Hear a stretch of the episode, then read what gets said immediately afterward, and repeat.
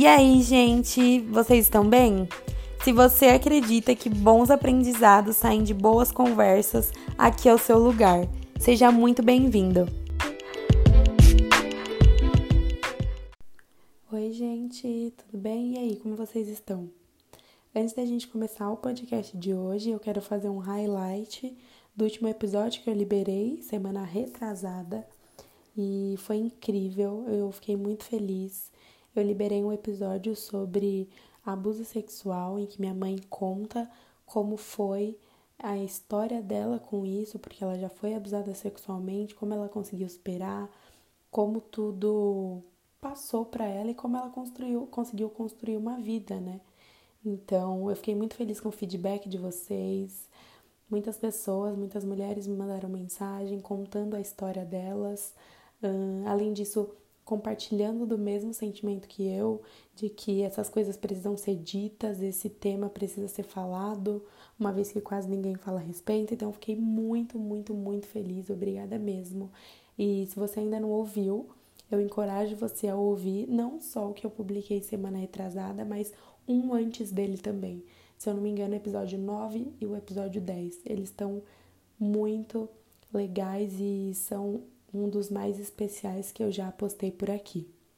Então, hoje, dando continuidade ao episódio 9 e ao episódio 10, eu quero compartilhar com vocês um pouco da minha história. No último, como eu disse, eu falei sobre a história da minha mãe e nesse eu quero compartilhar com vocês um pouco sobre a minha. Eu não fui abusada sexualmente, eu não tenho nenhum histórico é, em relação à agressão física, mas eu acho que várias áreas da minha vida servem de testemunho e são válidas para serem compartilhadas, uma vez que, que traz vida, que traz esperança uh, e glorifica Jesus. Então, hoje eu quero falar sobre uma parte específica da minha vida, mas que abre muitas vertentes e essa parte é um relacionamento paterno, meu relacionamento com meu pai.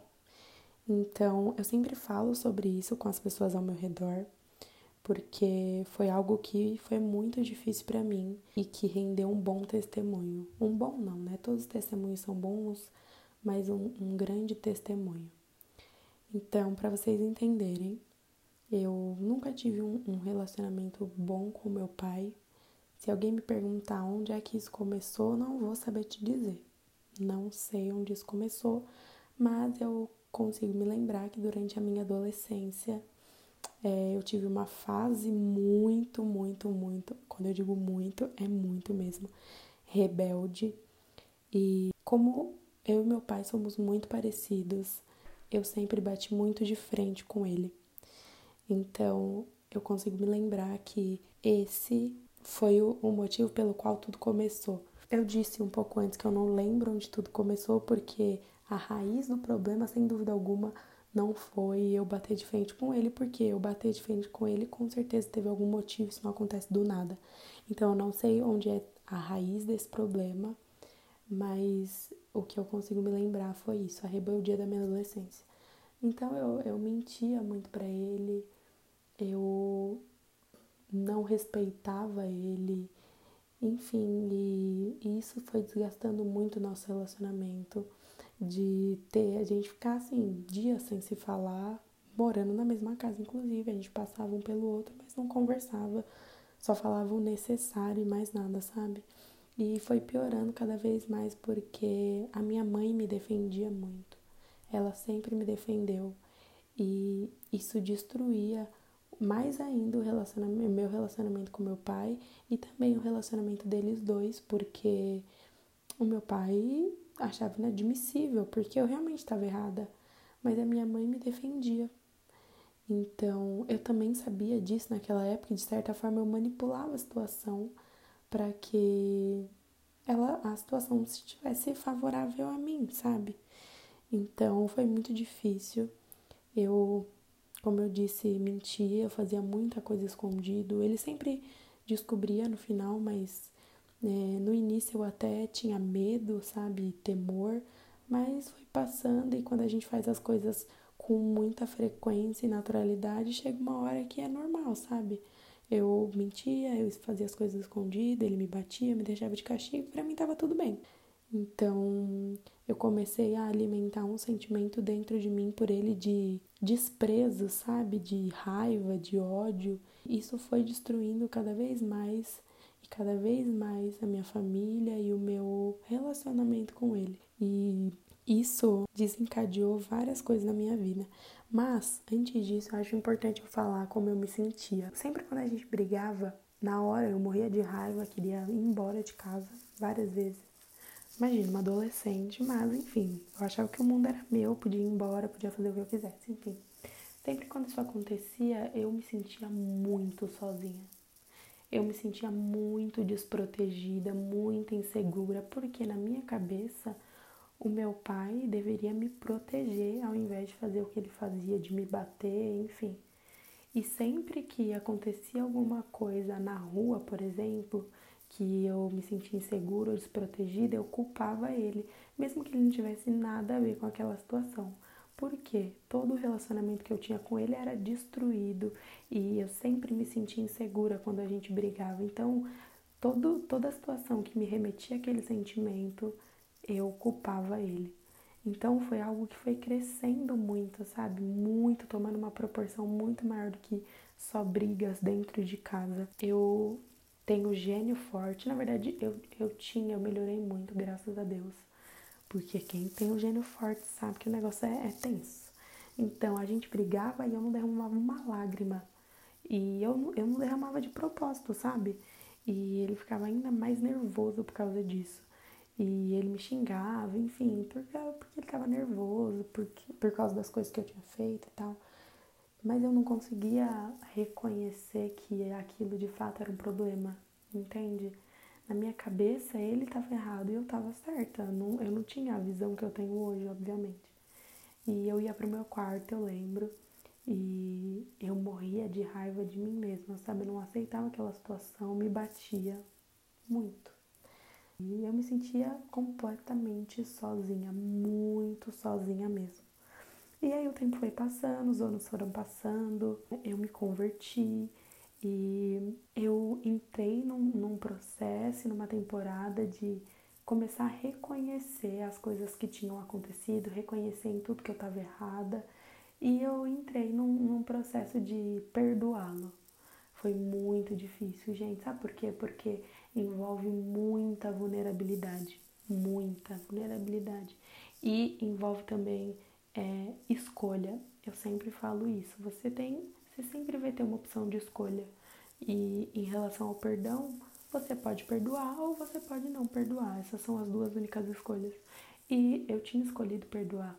É, eu tinha escolhido isso, mesmo que ele não tivesse me pedido perdão, eu precisava fazer aquilo, porque me corroía por dentro, sabe? E foi muito doloroso. Eu lembro de um dia que eu orava muito por isso, aliás. Nossa, muito. Eu sempre falava, Jesus, por favor, tira isso do meu coração. Porque não foi algo que passou com os anos, foi algo que ficou guardado, sabe? Que qualquer situação me remetia a tudo que aconteceu.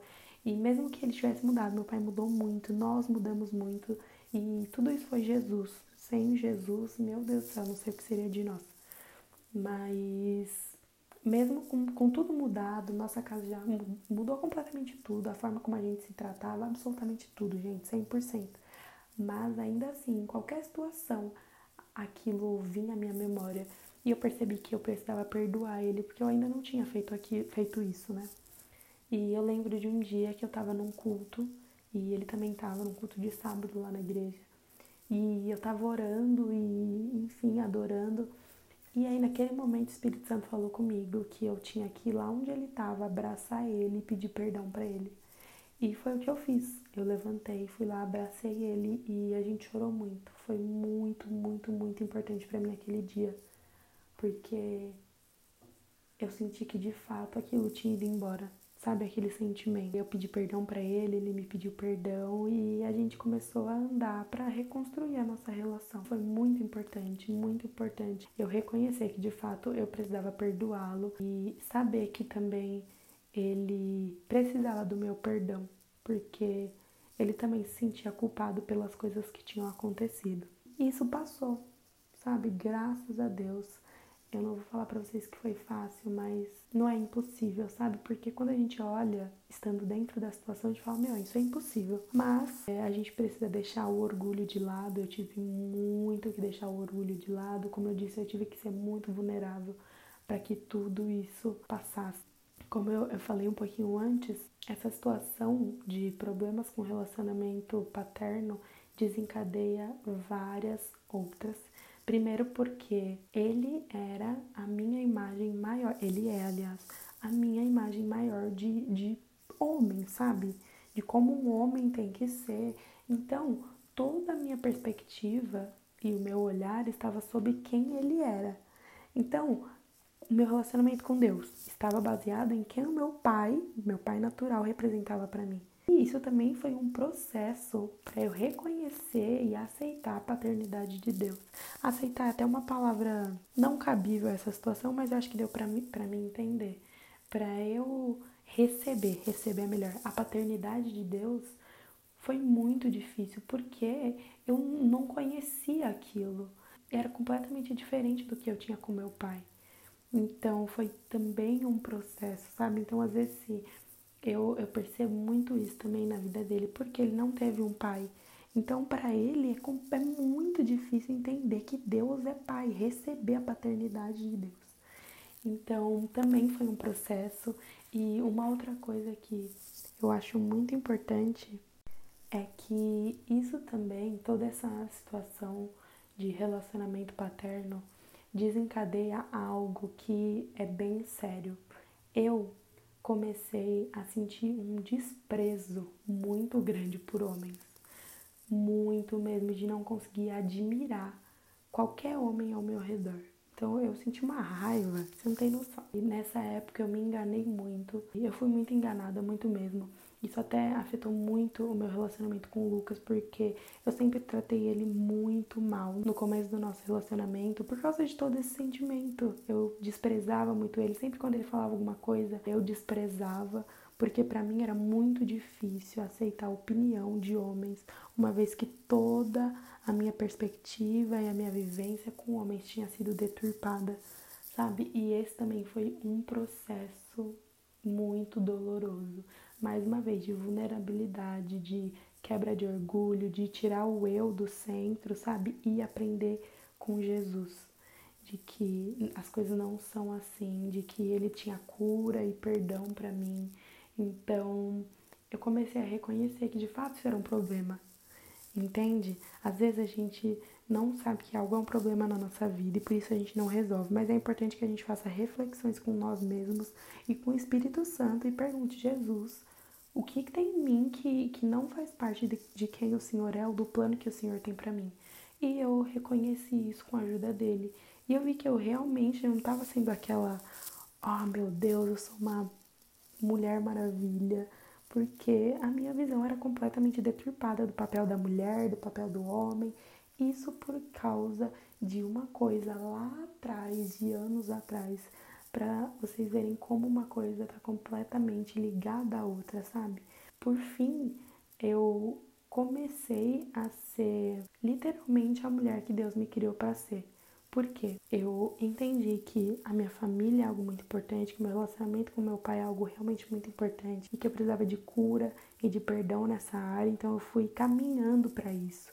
Depois eu vi que eu realmente precisava de uma visão espiritual a respeito de quem a mulher é, do papel da mulher, de quem o homem é, do papel do homem. Eu também recebi cura e perdão nessas áreas e agora sim eu tô caminhando para ser quem Deus me criou para ser, sabe, para o meu propósito de vida. Eu escolhi falar disso com vocês porque eu sei que é algo que muitas meninas e mulheres passam. Tem uma visão completamente deturpada sobre o homem e a mulher por causa do relacionamento com o pai.